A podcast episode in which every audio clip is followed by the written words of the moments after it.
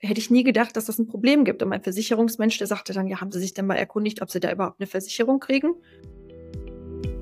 Herzlich willkommen zum Dentalgründer Podcast. Lass dich inspirieren und erfahre, wie du mit der Selbstständigkeit in der Zahnmedizin erfolgreich durchstarten kannst.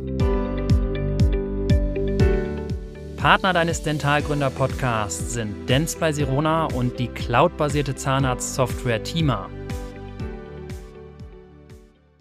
Heute im Dentalgründer Podcast Dr. Vanessa Röhrig-Marx, seit 2023 selbstständig. Hallo Vanessa. Hallo Fabian, danke für die Einladung. Sehr gerne. Vanessa, wenn du an deine Existenzgründung denkst, was ist die schönste Erinnerung? Hm, da gibt es eigentlich zwei. Ähm, einmal war es der Moment, ähm, als ich äh, von meinem ja, ersten Bankgespräch mit meinem Papa äh, nach Hause kam und wir tatsächlich innerhalb von zwei Stunden die gesamte Finanzierung eingetütet hatten, was wir überhaupt nicht erwartet haben. Und das Zweite war eigentlich ähm, in dem Moment, so kurz vor der, so ein, zwei Tage vor der Praxiseröffnung, als alles fertig war, ähm, ja, da weiß ich noch, da, da gibt's ein Foto, da sitze ich auf dem Behandlungsstuhl in Zimmer eins mit einem Sekt und vergesse so die ganze Welt um mich rum, weil es irgendwie so, ja, so ergreifend war, dass so dieses Bild, was man Monate im Kopf hatte, dann auf einmal ähm, Wirklichkeit geworden ist. Das war eigentlich so der richtig der tollste Moment, muss ich sagen. Das kann ich sehr gut nachvollziehen. Hast du das in dem Moment auch so realisieren können? Also war dir das so richtig bewusst oder ist das erst im Nachhinein so passiert? Äh, nee, das war tatsächlich in dem Moment so, dass ich sagte, boah, und jetzt ist wirklich dein Lebenstraum wahr geworden und jetzt geht's hier los. Und ähm, ja, und es ging dann ja auch relativ schnell tatsächlich. Also ich bekomme jetzt gerade im, im November 23 diese bei Social Media diese ganzen Jahresrückblicke von vor einem Jahr und da war das Ganze noch eine riesen Baustelle und äh, ja, und jetzt sind wir schon fast ein Jahr dabei. Irre. Was bedeutet Selbstständigkeit generell für dich? Ähm, generell bedeutet Selbstständigkeit eigentlich Freiheit. Ähm, sehr viel Stress, ja, aber auch einfach Freiheit. Freiheit, dass man selber entscheiden kann, ähm, wie man die Patienten behandelt, dass man selber entscheiden kann, wann man Urlaub nimmt, wie viel man seine Praxis geöffnet hat, was für Mitarbeiter man hat, die um einen rum sind. Das sind einfach Dinge, die sehr viel Lebensqualität auch bedeuten. Ja, mich, ja, ja. definitiv. Also sein, sein eigener Herr oder besser gesagt seine eigene Frau zu sein und einfach entscheiden zu können und das eben dann auch als, als Vorteil, nicht nur als Belastung, mhm. sondern auch als Vorteil ja. zu sehen. Ne? Vanessa, wie bist du denn so generell zur, zur Zahnmedizin gekommen? Erzähl mal deinen, deinen Werdegang bitte. Ähm, das war über Umwege. Ich wollte äh, eigentlich Medizin studieren und ähm, hatte zwar ein sehr gutes Abitur, aber zum Studienplatz direkt hat es dann nicht gereicht und äh, ja, dann habe ich eine Ausbildung zur Rettungssanitäterin gemacht und habe gewartet und ähm, dann war es leider immer so, dass äh, wenn ich die erforderliche ähm, Wartezeit des letzten Semesters erreicht hatte, waren es da wieder zwei Semester mehr und irgendwann haben meine Eltern gesagt, so du studierst jetzt einfach irgendwas. Und dann habe ich gesagt, okay, dann Zahnmedizin. Ähm, ja, und hatte mir vorher nie Gedanken darüber gemacht, bin ich jetzt handwerklich begabt oder nicht. Und saß dann da im ersten Semester und habe gedacht, okay, jetzt wird's spannend. Und ähm, ja, wollte eigentlich dann auch wechseln nach äh, drei großen Scheinen, wollte dann einen Quereinstieg zur Medizin machen, ja, und bin dann doch dabei geblieben, weil ich dann gemerkt habe, okay, ist doch gar nicht so verkehrt. Und, wo, wo hast äh, du studiert? Also wo hast du in Marburg. zu studieren? In Marburg. In Marburg habe ah. ich studiert. Ja, genau. Und ähm, ja, wusste dann aber im Studium schon, ich muss in die Chirurgie und ähm, ja, habe dann mein Staatsexamen gemacht und habe dann ähm, im Prinzip mein, mein erstes Assistenzjahr gemacht und habe dann direkt die Weiterbildung zur Oralchirurgin angefangen und ähm, habe dann äh, innerhalb der Weiterbildung noch einmal gewechselt, habe dann in einem MVZ für Mundkiefer-Gesichtschirurgie äh, die Weiterbildung fertig gemacht und habe da auch als angestellte Zahnärztin gearbeitet, habe dann die Stelle nochmal gewechselt, ähm, weil es für mich eine Option gab, vielleicht die Praxis dort übernehmen zu können nach einem Jahr. Und das hat sich dann aber zerschlagen. Ja, und dann äh, ging es dann in die Selbstständigkeit mit einer Neugründung. Lass uns das Ganze nochmal mit ein, ein paar Zahlen bzw. Zeiträumen mhm. füttern. Wann? Also, du hast in Marburg studiert. Wann hast du angefangen zu studieren? Ja, 2008 und Staatsexamen habe ich gemacht 2013 im Dezember. Und, und dann, dann ging es relativ schnell weiter mit der Assistenzzeit oder hast ja, du dir ein bisschen Januar. Pause gegönnt? Also ich hatte tatsächlich ähm, im Juni 2013, bevor das Staatsexamen angefangen hat, schon äh, meinen Arbeitsvertrag unterschrieben für den 01.01.2014. Es war auch auf dem Land und der äh, Oralchirurg hat gesagt, okay, da ist jetzt eine, die will wieder zurück nach Hause, die muss ich mir äh, ergattern. Und das heißt, ich hatte nicht nur den normalen Druck im Staatsexamen, sondern ich hatte auch den Druck natürlich, dass ich keinem erklären wollen äh, oder wollte, ähm, dass ich jetzt durch Staatsexamen gefallen bin und dass ich diesen Job nicht antreten kann. Ja. Und äh, von daher war, ich glaube, am 5. Dezember war die letzte Prüfung und am 1.1.2014 ging es dann weiter. Also das habe ich ja auch noch nie gehört, dass da quasi ein Arbeitsvertrag schon ja letztendlich vor dem Studienbeginn irgendwie vorlag. Ich bin mir auch gar nicht so ganz, ganz sicher, ob so ein Arbeitsvertrag über fünf Jahre weiterhin gültig ist. Es war 2000, ähm, 2000 äh, vor dem Staatsexamen, also 2013 im Juni. Ach so, ich, äh, ah, okay. Ein halbes Jahr vorher. Ne? Aber ah, okay, dann habe ich das falsch verstanden. Ich dachte schon vor dem Studium lag nee, der Arbeitsvertrag. Nein, nein. Aber es ist natürlich so auch, ähm, einen Arbeitsvertrag zu unterschreiben, obwohl man jetzt noch gar keine Approbation hat. Ne? Das war dann auch noch so das Heikle, so vor Weihnachten noch diese Approbation äh, irgendwo zu kriegen, dass man am 1.1.14. noch starten konnte. Aber ja, na klar. Mit, mit ein bisschen Schokolade an der richtigen Stelle äh, für die Sachbearbeiterin in Frankfurt ging das dann ganz gut. Ja, irre. Und dann hast du zum 1. Januar 2014 äh, ja, ohne, ohne viel Pause angefangen und genau. ähm, wusstest aber gleich schon, okay, du möchtest gerne deinen Fachzahnarzt machen, also es soll in die Chirurgie gehen. Ist das in Hessen auch so? Man muss bestimmte Voraussetzungen erfüllen? Ähm, in Hessen ist es so, dass es ähm, ein Pilotprojekt gibt. Das heißt, es gibt kein Klinikjahr, sondern man kann in äh, weiterbildungsbemächtigten oder ermächtigten Praxen kann man drei Jahre Weiterbildung machen, indem man halt einen OP-Katalog erfüllt äh, und äh, ich glaube, 46 Termine bei der Landeszahnärztekammer dann äh, Theorie noch macht, also 46 Tage innerhalb dieser drei Jahre. Und ähm, ja, es war so, dass man halt ein Jahr erst normal allgemeinzahnärztlich arbeiten musste, bevor man diese Stelle antreten konnte. Und es war bei mir direkt so geplant. Ähm, Im ersten Jahr war noch eine andere Kollegin, die halt ihre Weiterbildung dann noch fertig gemacht hat und ich sollte dann quasi die Nachfolge antreten. Ja, das heißt, es war ja, direkt spannend. klar, okay, nach einem Jahr geht's dann in die Weiterbildung. Genau. Spannend.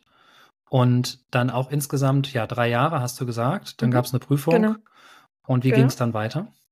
Und dann habe ich, ich habe ja innerhalb der Weiterbildung einmal ähm, gewechselt, weil ähm, ich in der ersten Praxis im Prinzip, da gab es den Chef, der nur Chirurgie gemacht hat, dann gab es die ehemalige Weiterbildungsassistentin, die dann natürlich auch nur chirurgisch arbeiten wollte. Ich war dann quasi die Nummer drei und da blieb halt einfach nicht so viel Chirurgie für mich übrig, muss ich ganz klar sagen. Und dann habe ich ähm, gewechselt ähm, in einer MVZ. Also jetzt ist es ein MVZ, damals war es noch keins für MKG-Chirurgie. Und ähm, habe da das Glück gehabt, jemanden zu haben, der sich sehr viel Mühe mit mir gegeben hat und mir alles beigebracht hat, einfach, ähm, ja, und der mich im Endeffekt auch zu der Chirurgin gemacht hat, die ich heute bin, muss ich ganz ehrlich sagen. Und ähm, habe dann nach der Weiterbildung dort auch noch ähm, als angestellte Oralchirurgin weitergearbeitet, habe dann bei der ähm, Ausbildung der nachfolgenden Weiterbildungsassistenten auch geholfen. Ja, und dann war es da nur so, dass es dann, ähm, die Praxis wurde dann immer größer, es wurden weitere Standorte eröffnet, es wurde dann ein MVZ und ähm, ja, dann war für mich einfach irgendwann der Punkt, ich bin eher so der Typ fürs kleine Gemütliche und ich habe dann einfach so ein bisschen meine, meine Position da verloren und ähm, habe mich einfach nicht mehr so wohl gefühlt. dann habe ich gedacht, okay, was machen wir jetzt? Und dann kam eine Kollegin, ähm, aus dem Ort weiter, die sagte, hier, ich möchte eventuell meine Praxis verkaufen, möchtest du mit einsteigen oder willst du sie übernehmen? Und dann habe ich gesagt, okay, ähm, die Katze im Sack kaufe ich jetzt hier nicht, sondern ich würde gern ein Jahr zu dir kommen und wir gucken dann einfach, wie es passt und dann entscheiden wir. Und ähm, dann war es innerhalb dieses Jahres aber so, dass sie einmal gesagt hat, okay, sie verkauft doch nicht.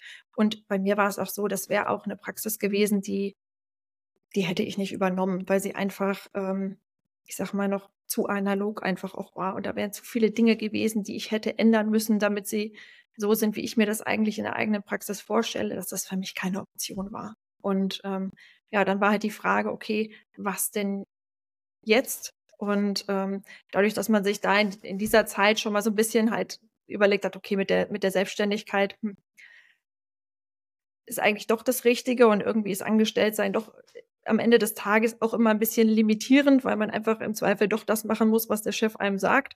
Ähm, ja, haben wir dann gesagt, okay, jetzt gucken wir einfach mal, was es so gibt. Zeit für die Werbung.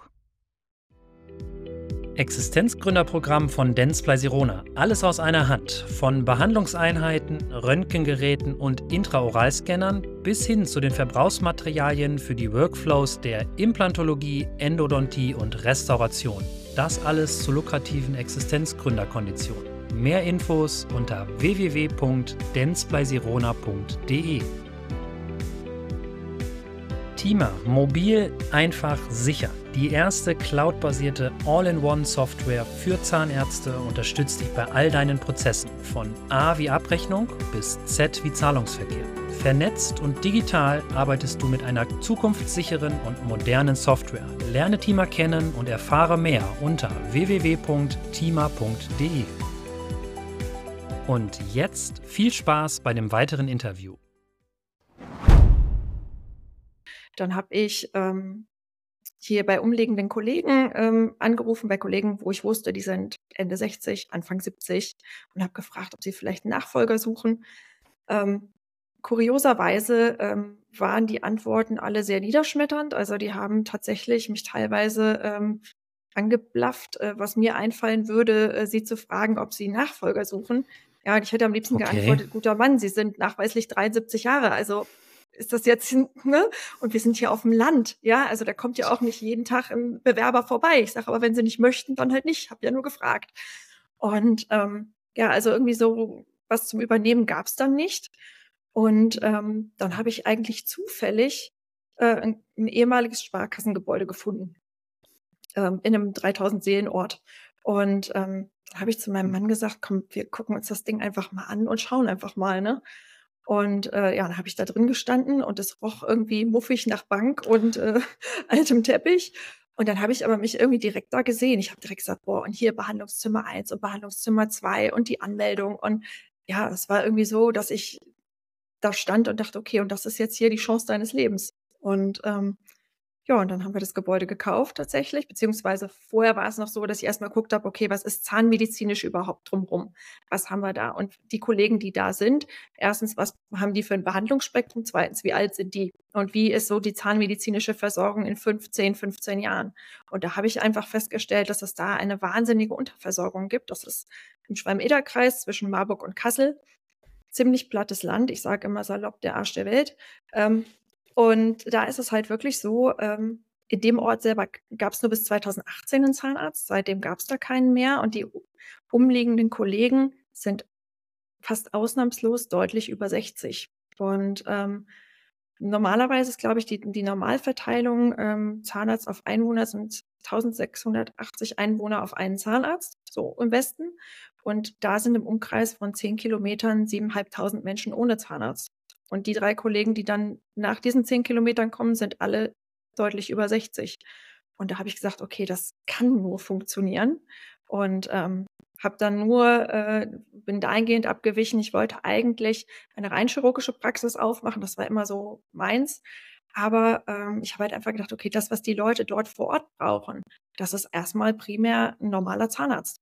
Und ähm, habe dann, weil so eine Neugründung natürlich auch äh, nochmal eine ganz andere Investitionssumme bedeutet im Vergleich zu einer Übernahme, äh, gedacht, okay, die Anlaufzeit, wenn du jetzt eine rein chirurgische Praxis machst und nur auf Überweiser angewiesen bist, ähm, dazu kommt, dass bei uns in der Gegend die Kollegen, die da sind, das sind halt noch die alten Generalisten, die machen halt viel noch selber. Ne? Da hatte ich einfach Angst, dass das zu lange dauert, wenn ich das rein chirurgisch mache und habe dann gesagt, okay, gut, dann machst du es jetzt so, dass du es äh, kombiniert machst und dann vielleicht zu einem späteren Zeitpunkt dich dann wieder mehr auf die Chirurgie konzentrieren kannst. Und ähm, ja, so ist es dann gekommen. Und die Praxis ist jetzt, ich habe mit zwei Zimmern habe ich angefangen. Und ähm, die Praxis ist aber insgesamt auf vier Zimmer ausgelegt und dann im Endeffekt auch auf zwei Ärzte perspektivisch. Okay, also spannend, toller Überblick. Das äh, hört sich sehr vielversprechend an. Da gehen wir auf jeden Fall jetzt noch mal ein bisschen ins Detail. Wann hast du denn so das erste Mal gedacht, dass grundsätzlich die Selbstständigkeit auch etwas für dich ist? Ähm, das ist eigentlich schon ganz, ganz früh gewesen. Also ähm, im Prinzip war ähm, einer der Gründe, warum ich Medizin studieren wollte, dass man sich da selbstständig machen kann. Ähm, ich weiß gar nicht so genau, warum das ist, ob das daran liegt, dass mein Vater selber auch selbstständig war und der einfach auch immer gesagt hat, okay, dieses für sich selber arbeiten ist einfach so toll. Ne? Und ähm, irgendwie war für mich immer klar, okay, dann bist du nicht abhängig von anderen, sondern du kannst dich selbstständig machen und kannst für dich arbeiten. Das war einer der Beweggründe, warum ich damals überhaupt gesagt habe, okay, Medizin soll es werden oder Zahnmedizin. Ne? Du hast aber keinen äh, medizinischen Background. Also deine Eltern sind jetzt nee. nicht Mediziner oder Zahnmediziner. Du bist gar nicht. Die erste nicht. deiner Niemand. Zunft. Ja, genau. okay. Genau.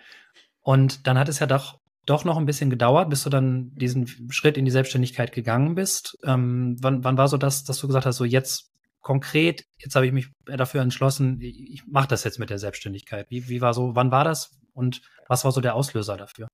Genau, also es war ja so, dass im Prinzip vom Staatsexamen bis zur Selbstständigkeit jetzt neun Jahre vergangen sind und das hatte im Prinzip hauptsächlich einen äh, medizinischen Grund, dass ich ähm, 2014, ein halbes Jahr nach meinem Staatsexamen, eine medizinische Diagnose bekommen habe, im Prinzip aus heiterem Himmel, ähm, mit der so oder die keiner vorhersehen konnte und ähm, wonach es eigentlich aber auch hieß, okay, Selbstständigkeit wird für dich nicht mehr gehen, weil du bekommst keine Versicherung, du bekommst keinen Kredit, dir gibt mit dieser Diagnose niemand Geld. Ähm, das war immer so der Tonus und ähm, dann versuchst du natürlich erstmal irgendwie das wegzuschieben und zu sagen, okay, dann ähm, bleibst du halt angestellt. Ähm, und ähm, dann war es dann so, dass jetzt einmal seit 2014, seit dieser Geschichte eigentlich nie wieder was in diese Richtung passiert ist.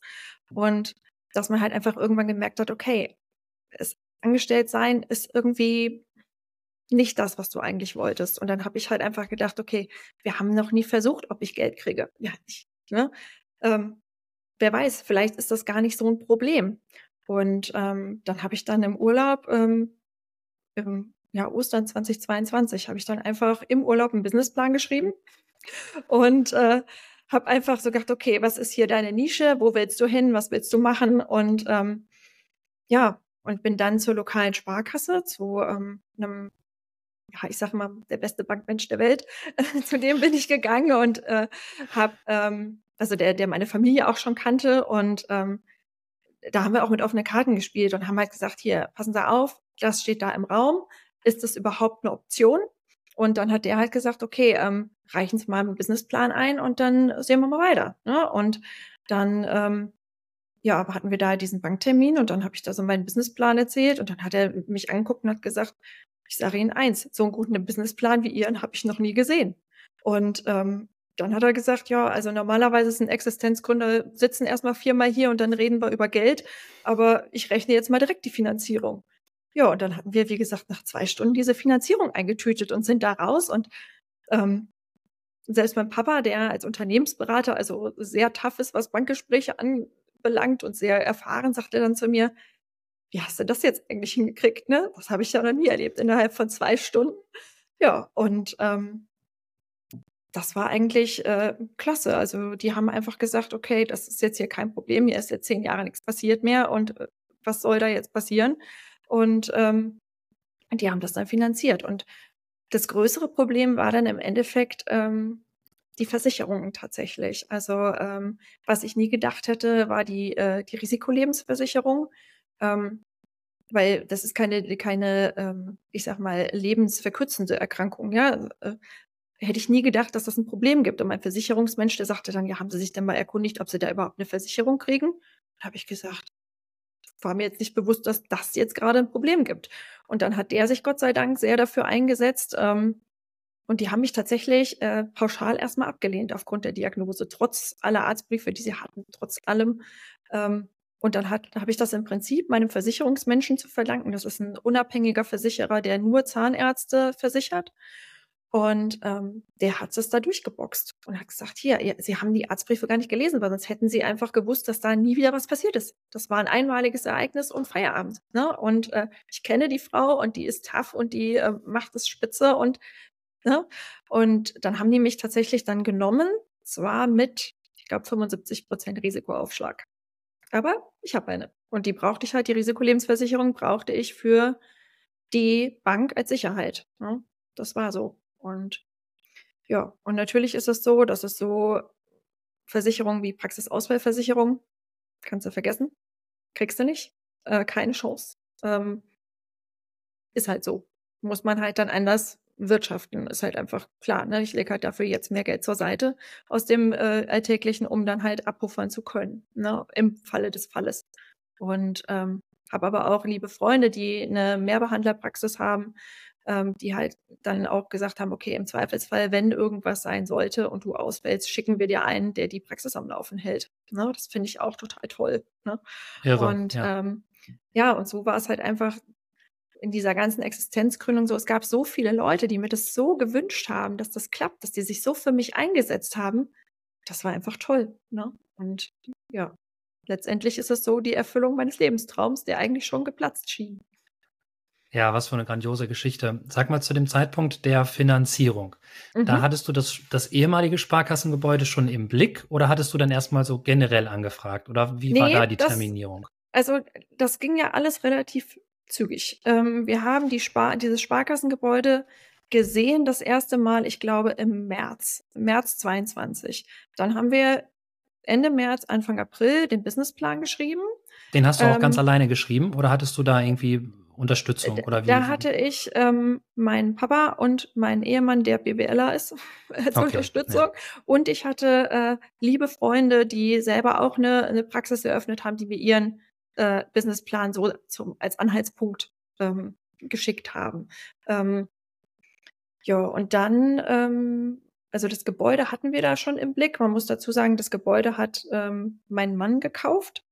Ähm, das ist also nicht Teil der Praxis, sondern das hat mein Mann gekauft. Und ähm, das heißt, das Gebäude an sich ist auch nicht Teil der Finanzierung, ne? sondern ähm, das war separat. Ne? Ja, genau. muss man, muss man tatsächlich sagen, ist sicherlich kein Geheimnis und auch kein Trick oder sowas. Es ist halt einfach eine steuerliche Sache. Ja, genau. wenn dein Mann das quasi kauft und es dir vermietet, dann hast du die Ausgaben als Betriebsausgaben. Trotzdem bleiben die Einnahmen generell in der Familie, also genau. in der Regel. Und äh, von daher, das, das macht tatsächlich Sinn, denn dann geht das Gebäude nicht in das Betriebsvermögen über. Und ähm, das Problem ist auch gar nicht jetzt dann tatsächlich da, sondern wäre da, wenn ihr die Praxis und das Gebäude äh, separat voneinander verkaufen genau. wollen würdet. Da kommen dann solche Stichworte wie Betriebsaufspaltung dann zum, zum Tragen. Da wird sicherlich dein Papa und dein Mann äh, vorgewarnt haben. Von daher ist ja. das an sich ein sehr valides Mittel ähm, da, so wenn man ein Gebäude mitkauft, das so tatsächlich zu machen. Sollte ja. man sich aber immer im Detail angucken, natürlich nochmal mit dem Steuerberater vielleicht auch sprechen. Aber das macht definitiv Sinn. Ähm, dann stand die Finanzierung relativ schnell, hast du ja auch schon gesagt. Genau. Schönstes, eine schönste der Erinnerungen in dieser Existenzgründung. Mhm. Wie hast du so die, die Planung gemacht? Also dies, dies, das ganze Inneneinrichtungs, ähm, ja, Zeug, wo man ja auch Laufwege beachten muss. Hattest du da Unterstützung? Mhm. Hast du das auch selbst geplant? Ähm, ein Großteil ja. Ich hatte Unterstützung von einem Architekten. Ähm, der da eigentlich, äh, der öfter auch schon mal Praxen geplant hat, der da einfach so ein bisschen firm auch war und ähm, innenarchitektonisch, was jetzt die, die Position der Behandlungseinheiten und der Behandlungszeilen anbelangt, das habe ich tatsächlich mit dem Depot gemacht. Ähm, da, ähm, ich bin in äh, Offenbach bei einem relativ, ja, ist jetzt nicht bei einem der großen Depots, sondern bei Dension Dental. Und die haben sich da sehr viel Mühe gegeben, muss ich sagen. Die haben wirklich dann mit mir da einen Tag lang gesessen und haben äh, fiktiv die Stühle hin und her geschoben und die Behandlungszeilen und haben abgewegt, okay, was macht jetzt mehr Sinn dahin oder dorthin? Und ähm, ja, und den Rest habe ich, also das Grobe habe ich selber gemacht und das Feintuning dann mit denen und mit dem Architekten dann auch. Ja. Wie groß ist die Praxis? Die Praxis ist ähm, im Erdgeschoss sind das so ungefähr 165 Quadratmeter. Das ist so der Bereich, wo die ähm, Behandlungszimmer sind. Ähm, und oben das äh, erste Obergeschoss ähm, ist momentan noch nicht ausgebaut. Das wird jetzt aber ausgebaut. Das ist dann Mitarbeiterbereich und ähm, Lager und mein Büro soll da auch mal hin. Genau. Ja, ja, sehr schön. Und du hast aber Potenzial, die Praxis noch weiter auszubauen. Oder wie sieht das aus? Ja, momentan habe ich ähm, zwei Behandlungszimmer ähm, was einfach auch damit zusammenhängt, dass man bei einer Neugründung ja gar nicht weiß, äh, wie ist da überhaupt äh, der Bedarf, der Ansturm, ähm, wie viele Zimmer brauche ich. Und ich bin da einfach jemand, der gesagt hat, okay, ähm, wir fangen mal klein an und ausbauen können wir immer noch. Ähm, Potenzial habe ich für vier Zimmer, wobei ich eigentlich drei normale Behandlungszimmer und einen chirurgischen Eingriffsraum geplant habe. Ähm, der aber auch die Anschlüsse für eine normale dentale Behandlungseinheit hätte, so dass ich da maximal flexibel bin. Ähm, wenn ich jetzt sage, okay, ich kann mit einer normalen zahnärztlichen Einheit mehr anfangen als mit einem OP-Stuhl, dann kommt da auch noch eine Einheit rein. Also ähm, momentan sind es zwei Zimmer. Ich habe ähm, letzte Woche gerade den dritten Stuhl gekauft, tatsächlich, ähm, weil ich mit zwei nicht mehr hinkomme. Und ähm, ja, irgendwann sollen es vier werden und ist auch noch die ähm, Option auf einen zweiten Behandler dann. Wahnsinn. Wie lange hat das gedauert, bis du ja aus einer Sparkasse eine Zahnarztpraxis gemacht hast? Da sind ja dann einige Umbauarbeiten zu leisten. Was war so der Zeitraum und wann war das genau im Jahr 2022, also letztes Jahr?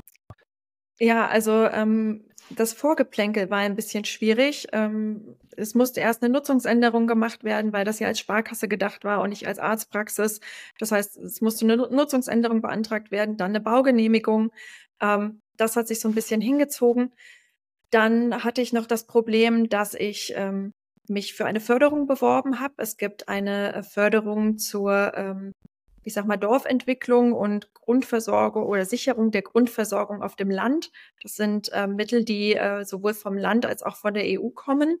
Und bei den Förderungen ist es dann immer so, dass das Vorhaben noch nicht gestartet sein darf, bis der Förderbescheid da ist. Und das hat dann sich leider so ein bisschen hingezogen. Und dann haben wir de facto erst im November angefangen mit dem Umbau.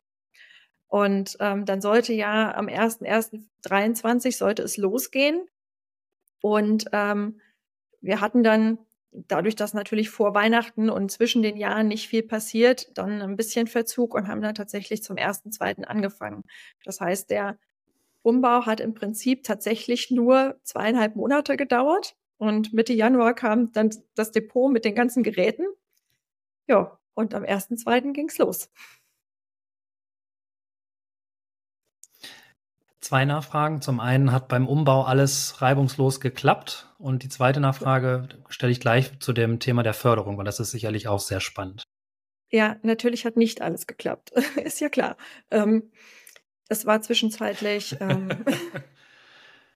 ja, ähm, ich sag mal so, es war bis zuletzt spannend. Ähm, das gipfelte dann darin, dass einen Tag vor Praxiseröffnung der Elektrikermeister, ähm, mittlerweile lache ich drüber, aber damals fand ich das überhaupt nicht witzig, die äh, Phasen der Stühle falsch rum angeklemmt hat, sodass die Absauganlage nicht gesaugt hat, sondern gepustet.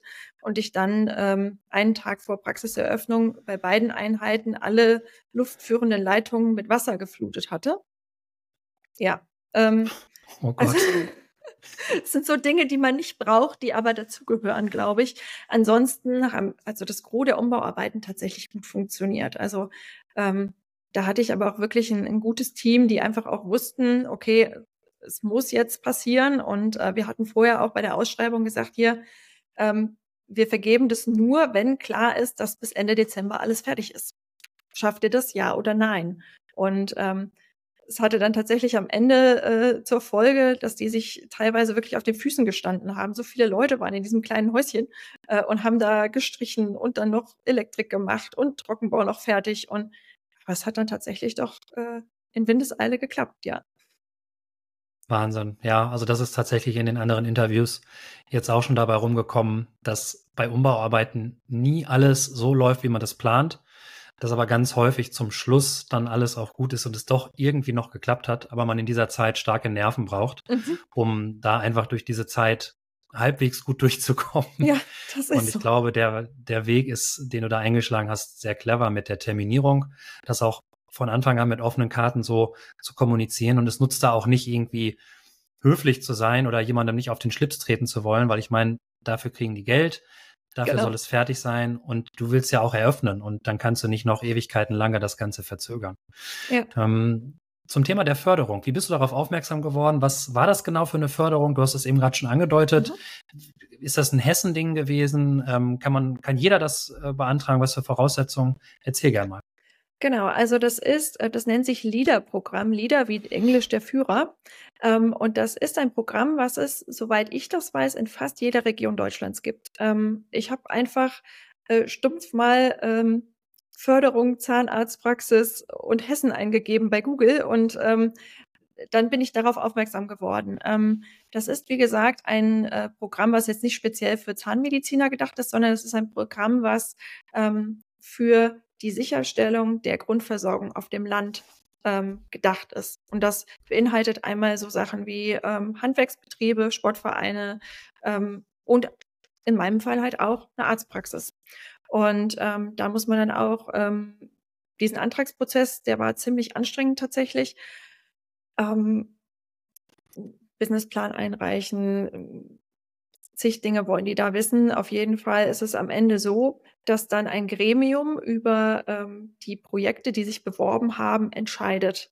Und ähm, wenn es dann ein positives Votum gibt, ähm, gibt es ein Ranking und ähm, je nachdem, welchen Platz man im Ranking erhalten hat, bekommt man dann ähm, Geld aus dem Topf, bis er leer ist. Das sind kombiniert einmal Mittel aus der EU und einmal Mittel vom Land.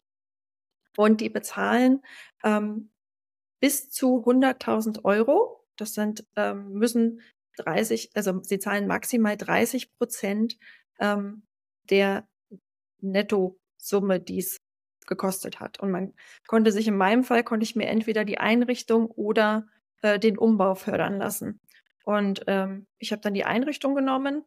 Und klar, die wollen dann natürlich wissen, warum ist man jetzt äh, unabdingbar wichtig für die Region? Was hat man vor, um halt ähm, ja der Region da äh, was Gutes zu tun, beziehungsweise da einen Benefit für die Region zu schaffen?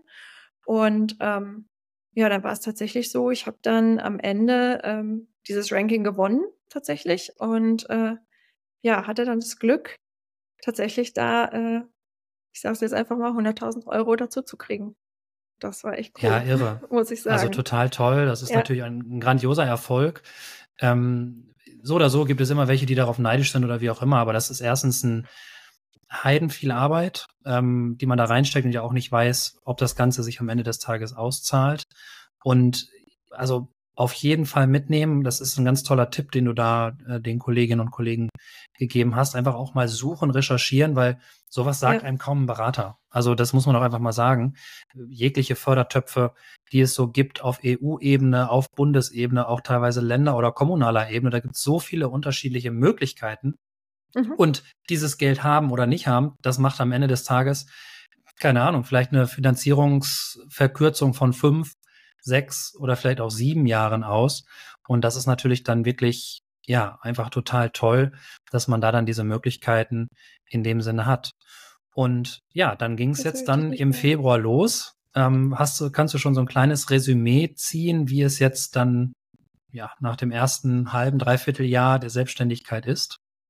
Ja, war auf jeden Fall die beste Entscheidung, muss ich ganz ehrlich sagen. Ähm, meine größte Angst war, dass keiner kommt, tatsächlich. Ähm, was nach, im Nachhinein ja ziemlich dumm war, weil die Leute rennen mir die Bude ein. Also ich habe seit Oktober habe ich die Terminvereinbarung offen gehabt und ähm, war, als ich angefangen habe am ersten, zweiten, die ersten sechs Wochen schon voll bestellt.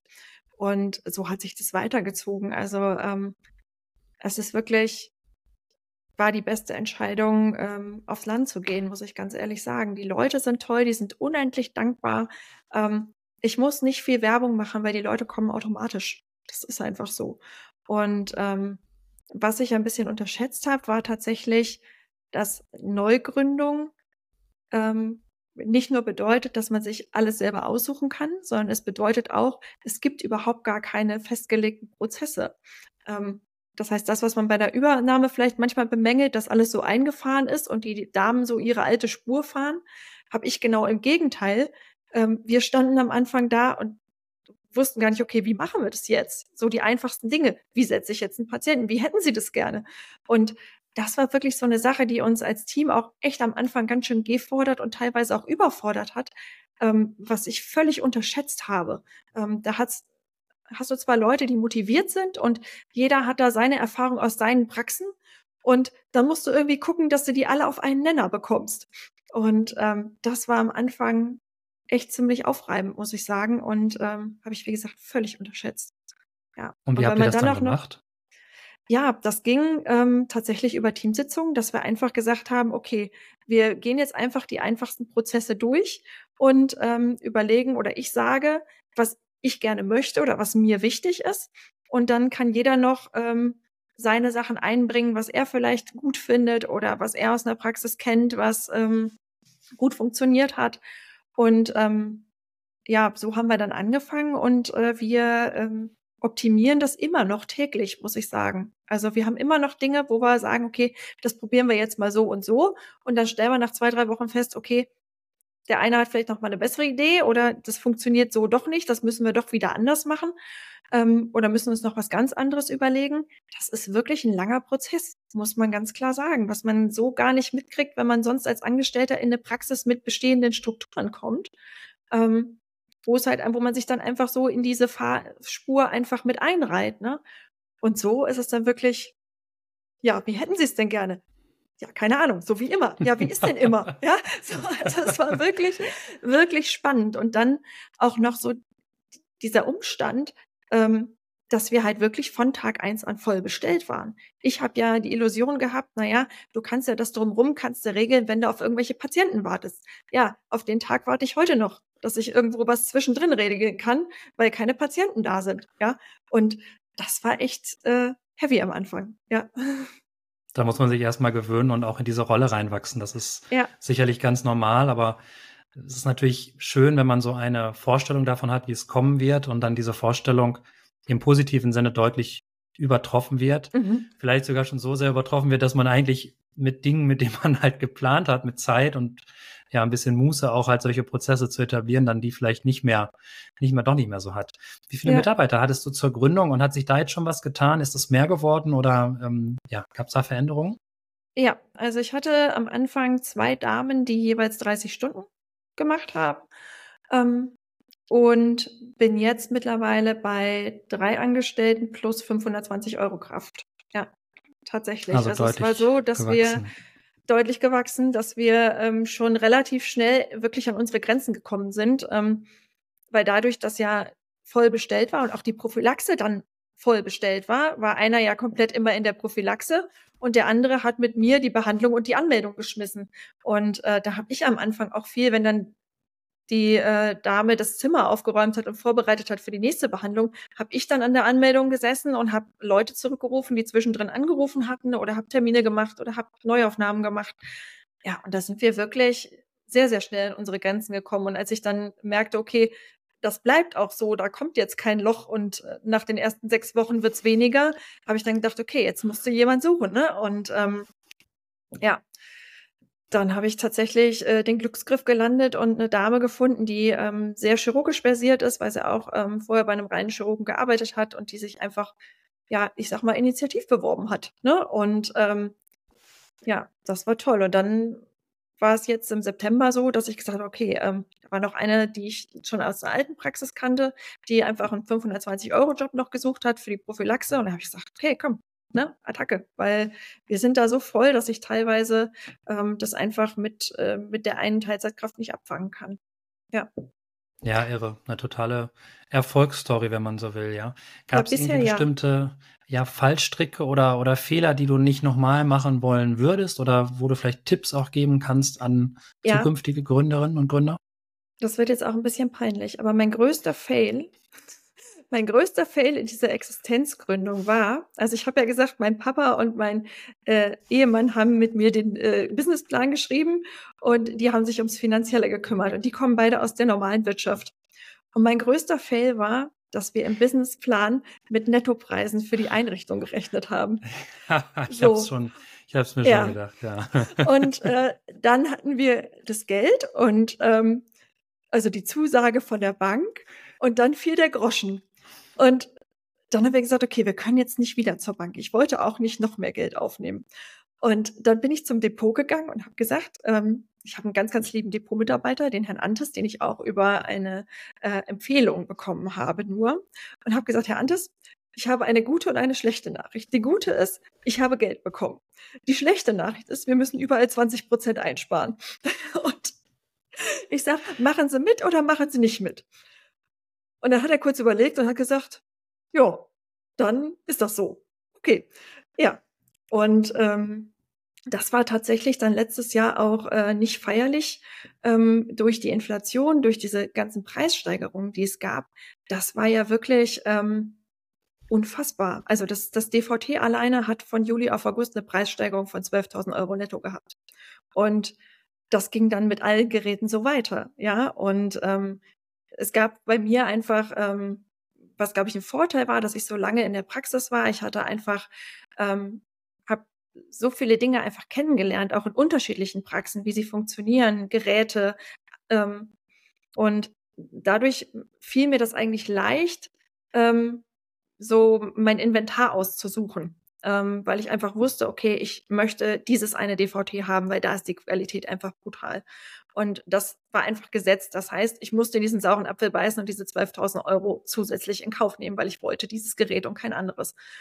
Und ja, dann ging es bei den Behandlungseinheiten weiter. Die sollten, die waren kalkuliert vom Depot mit 35 netto pro Einheit. Und auf einmal war das günstigste Angebot 46. Und dann habe ich gesagt, okay, das kann jetzt nicht bei jedem Gerät so weitergehen, weil dann haben wir ein Riesenproblem. Ähm, und äh, ja, dann habe ich überlegt, okay, was kann ich machen? Wo kann ich Geld sparen? Und ich wollte halt weder an den Geräten sparen noch an der Qualität der Behandlung. Also habe ich dann beim Mobiliar gespart. Was habe ich gemacht? IKEA Küchenplaner und habe meine Behandlungszeilen alle komplett konfiguriert mit IKEA Küche. Und habe jetzt dann äh, im Prinzip für vier Behandlungszeilen in den Zimmern plus Steri plus Mitarbeiterküche mit äh, Elektrogeräten brutto so viel bezahlt, wie netto vom Depot für eine kalkuliert worden wäre oder ja. worden war. Ja. Ja. Also hervorragender und, Tipp.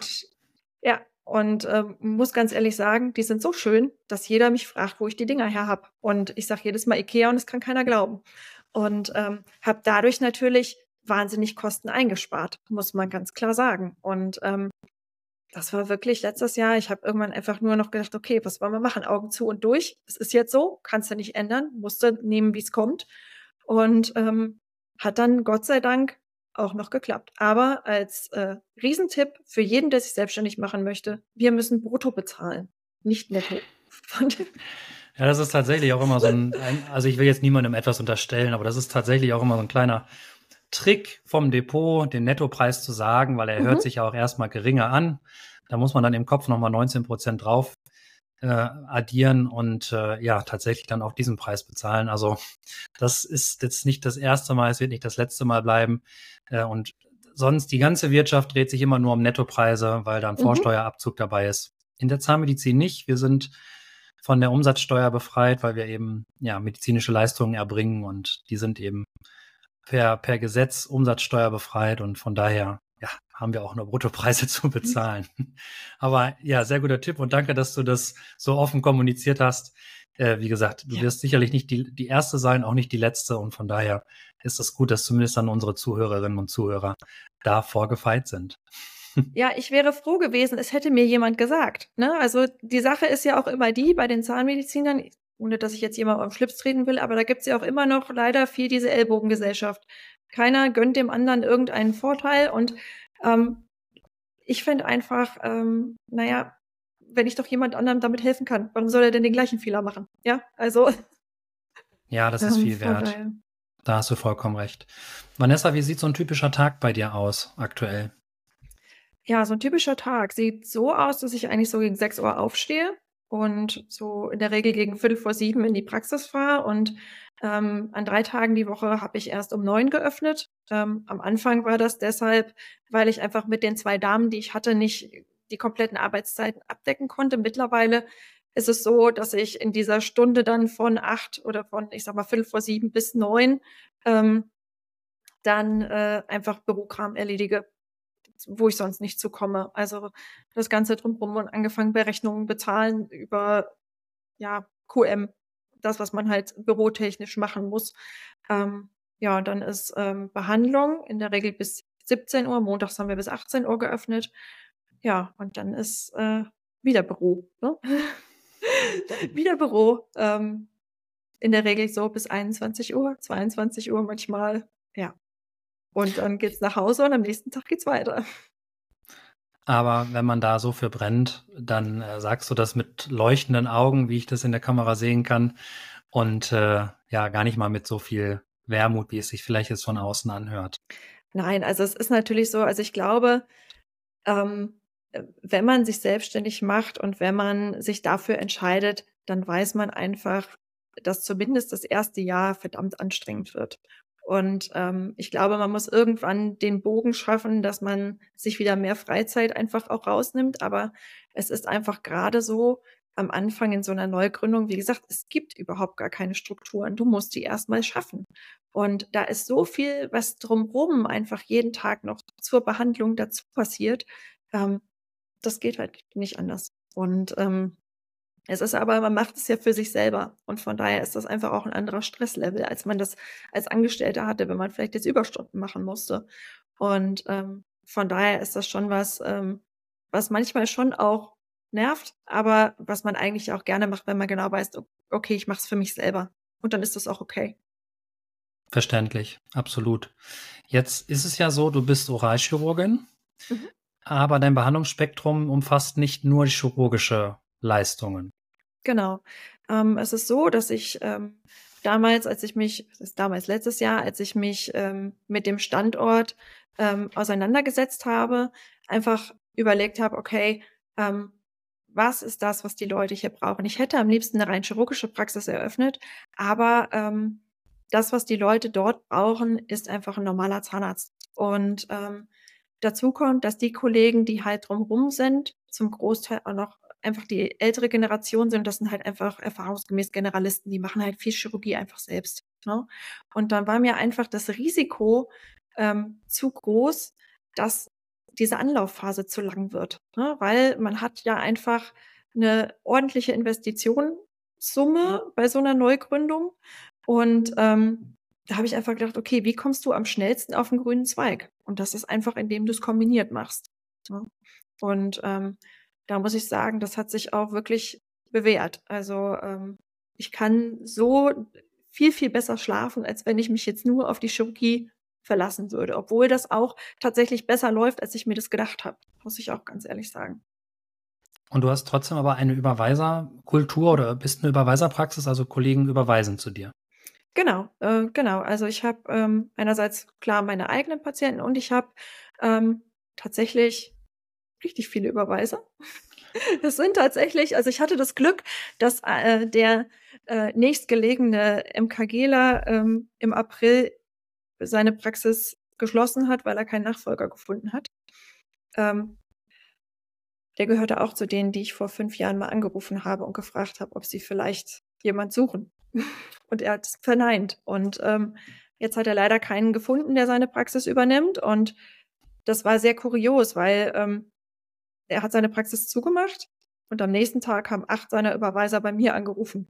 Also ich musste die nicht mal anrufen, sondern die haben bei mir angerufen und haben gesagt, hey, wir haben gehört, Sie sind neu, können wir jetzt zu Ihnen schicken? Und ich habe gesagt, ja, warum nicht? Ne? Und ähm, ja, das, dann kannte ich einige noch äh, oder kannten mich noch ähm, aus der Zeit halt in dem MVZ einfach, die einfach gesagt haben, hey, wir finden das super, dass jetzt hier jemand aufs Land geht und wir wollen das unterstützen. Ähm, da hatte ich sowieso auch von den Kollegen in meiner Kreisstelle einfach einen unheimlich guten Support, wo die Leute einfach dann gesagt haben, hier, wir finden das super, wenn überhaupt jemand zu uns kommt, weil wir sind alle hoffnungslos überlastet. Ähm, wir können jede Hilfe gebrauchen. Und ähm, ja, da habe ich tatsächlich auch einige, die wirklich ihre Chirurgie schicken und die haben von mir die Sicherheit, ähm, dass ich ihre Patienten halt nicht behalte. Die bekommen bei mir ähm, alle eine Terminsperre äh, im PC. Also ich kann die Überweiserpraxis hinterlegen und kann die sperren für weitere Termine, sodass äh, da auch nicht aus Versehen einer, der jetzt mal zufällig ans Telefon geht von uns und es nicht auf dem Schirm hat, dass, das, dass das ein Überweisungspatient ist, dass er dem aus Versehen einen Termin vergibt. Das passiert einfach nicht. Ja, und das ist Schön, das wirklich ist ja, toll. Dass die Organisation dann dementsprechend mhm. gewährleistet ist. Ne? Welches System habt ihr? Wir haben Teamer tatsächlich. Ah, okay. Ja, ja. genau. Spannend. Und ähm, habe ich mir damals ganz bewusst ausgesucht, muss ich sagen. Ähm, einfach wegen dieser Cloud-Geschichte, ne, weil ich das einfach sehr entspannt finde, dass ich von überall auf der Welt einfach den Laptop aufmachen kann und auf meine Daten zugreifen kann. Ähm, ich finde das Konzept unheimlich toll von denen. Ähm, bei mir war es auch so, dass ich gesagt habe, okay, wir haben den Fachkräftemangel und du musst einfach gucken, dass du deine Prozesse in der Praxis maximal vereinfachst, Schrägstrich digitalisierst, ähm, damit einfach die wenigen Leute, die du hast, möglichst wenig drumherum sich noch aufhalten müssen mit Dingen, die sie eh blöd finden. Und ähm, da ist Thema einfach perfekt. Ne? Das fängt bei der, ähm, bei der Anamnese äh, äh, an, die man einfach vorab per E-Mail verschicken kann und die wird dann automatisch an die Akte angehangen, äh, ohne dass da noch einer dann die E-Mails checken muss und das wieder irgendwie manuell anfügen muss. Und ja, das hört bei so Sachen wie äh, Überweiserpraxis äh, auswählen oder dann KIM-Nachrichten direkt aus dem Programm rausschicken, hört das auf. Das ist einfach äh, sehr gut durchdacht. Und dazu kommt noch, dass die einfach eine total gute Hotline haben. Ne? Also ähm, bei anderen äh, Praxissoftware war ich so gewohnt, du sitzt 50 Minuten am Hörer in der Warteschleife und nach 50 Minuten erzählen sie dir dann, äh, unsere Leitung ist überlastet, bitte rufen Sie morgen wieder an, ja. Und bei Thema ist es so, wenn das mehr als dreimal klingelt, denkst du schon, na, was ist denn da eigentlich los, ja? Ähm, ja, das ist einfach prima. Die kümmern sich sehr, die kennen dich. Das ist ja noch eine relativ kleine Community, auch wenn die immer mehr äh, Kunden jetzt bekommen. Aber das ist einfach, das macht einfach Spaß mit denen, muss ich ganz ehrlich sagen. Also das ist ähm, die beste Software, die ich kenne. Und ich kenne viele, muss ich ganz ehrlich sagen. Und meine Mädels sind auch äh, wirklich begeistert. Am Anfang ist das mit den iPads natürlich für Damen, die jetzt, ich sag mal, 20 Jahre mit Karteikarte gearbeitet haben, ein bisschen schwierig. Aber wenn man sich darauf einlässt, dann ist es im Endeffekt, bietet es so viele Vorteile. Das ist einfach toll. Das ist einfach gut. Ja, spannend. Generell dieser ganze Markt mhm. der Software ist natürlich aktuell im Wandel, muss man sagen. Ähm, äh, das, das, das, kommen spannende Jahre definitiv da auf uns zu. Vanessa, was, warum sollten sich eigentlich mehr Kolleginnen und Kollegen deiner Meinung nach niederlassen? Mhm. Ich glaube, ähm, vom Grundsatz her glaube ich, dass man halt schon der Typ dafür sein muss. Ich glaube, es gibt die Kollegen, die einfach angestellt einfach ähm, besser aufgehoben sind. Aber ich sag mal so, wenn die Frage ist eher, ähm, warum sollten sich Leute auf dem Land niederlassen? Ähm, wenn man der Kollege ist, der einfach für die Selbstständigkeit brennt, ähm, sollte man wirklich in Erwägung ziehen, aufs Land zu gehen. Warum? Die Leute sind unendlich dankbar. Ähm, die sind treu. Ähm, die haben Geld. Das, was immer keiner aus der Stadt glaubt, ja, dass die Leute auf dem Land kein Geld haben. Aber man darf nicht vergessen, die Lebenshaltungskosten auf dem Land sind viel geringer als in der Stadt. Ja, und die Leute geben gerne Geld aus für ihre Gesundheit. Und die sind so froh, dass da jetzt wieder jemand ist, der die Grundversorgung bei denen im Ort sichert. Ne, und dass die wirklich auch sagen, hey, wir unterstützen das ganz aktiv. Es ist für mich keine Frage, ich gehe zu dem im Ort, weil der muss jetzt hier erstmal Fuß fassen. Ne? Und ähm, ich habe ganz viele, die sagen, ja, wenn ich dann frage, warum wechseln Sie? Ich war mit meinem Zahnarzt zufrieden, aber ich möchte das hier unterstützen. Und das ist doch eigentlich toll. Die Leute kommen, ich will nicht sagen von alleine, aber eigentlich ist es so. Ne? Ich habe ähm, ganz, ganz wenig Marketing betrieben, ganz wenig. Ähm, mein Marketing sah im Prinzip so aus, dass ich, ähm, hier hat jeder Ort so ein kleines Blättchen, was jeder Haushalt kostenfrei bekommt. So, da habe ich Anzeigen geschaltet. Warum dort? Weil es da extrem günstig ist. Da kostet so eine Anzeige 75 Euro. Ja, und da hast du so eine, ja, eine Viertel DIN A4-Seite und hast eine Reichweite von dreieinhalbtausend Leuten aus dem Ort. Ja, so. Und hier ist ja nichts drumherum. Das heißt, ähm, ich habe einmal die, die sagen, mein Zahnarzt ist uralt, der geht irgendwann in Rente und ähm, dann wechsle ich lieber gleich, bevor sie später keine Patienten mehr aufnehmen. Ja, ähm, dann gibt es natürlich die Leute, die bei mir sagen, okay, ich kriege bei Ihnen alles aus einer Hand. Ne, das mit der Chirurgie zieht natürlich schon auch, muss ich sagen. Ne? Ähm, und ich habe halt die Leute, die einfach sagen, es ist hier im Ort, also gehe ich hierher. Ohne Frage. Ne? Und ähm, ja, und ich, ich habe teilweise, äh, zeitweise auch in Frankfurt in einer Praxis gearbeitet. Und ich muss ganz ehrlich sagen, da ist ja schon mal die Konkurrenz eine komplett andere. Ja, da hast du noch drei, vier, fünf Zahnärzte, die äh, in der gleichen Straße sind. Da kommen Patienten mit einem Kostenvoranschlag und halten dir den unter die Nase und sagen, so, ich habe jetzt hier schon drei Kostenvoranschläge, ähm, machen Sie es günstiger, dann können Sie es machen, ansonsten gehe ich halt weiter. Ne? Und das ist einfach auch nicht die Medizin, die ich machen möchte. Ne? Ich meine, klar, man muss auf dem Land, ähm, ja, da muss man auch der Typ für sein, ja. Also man muss halt dann mal Oma Erna fragen, wie es der Katze geht. Ja, das ist halt so. Aber wenn man das macht, dann liegen die Leute einem zu Füßen. Ja, die sind so herzlich und so dankbar und so freundlich. Das macht einfach Spaß. Das ist einfach toll. Ne? Also ja, total. geht aufs das Land. kann ich absolut unterstreichen. Es hat einfach auch etwas mit einer ja, Lebensqualität und also ja. Berufsqualität in dem Sinne zu tun. Das ist ja auch was Schönes, dieses enge Verhältnis zu seinen Patienten ja. aufzubauen und dann eben auch mal nachzufragen, wie geht's der Katze oder wie war es im Urlaub, wie geht's der Tochter, was macht das Studium und so weiter. Das natürlich, das muss man wollen. Ähm, aber wenn man darauf steht und wenn man da Spaß hat, und ich glaube, das sollte man, wenn man diesen Beruf ausübt, mhm. dann ist das unheimlich erfüllend und gleichzeitig eben auch noch äh, wirtschaftlich total ja. sinnvoll, so wie du es halt eben auch schon gesagt hast. Ähm, Vanessa, wir kommen schon zu der letzten Frage dieses Interviews. Was ist so die wichtigste Lektion, die du jungen Kolleginnen und Kollegen aus diesem Interview mitgeben wollen würdest? Mhm.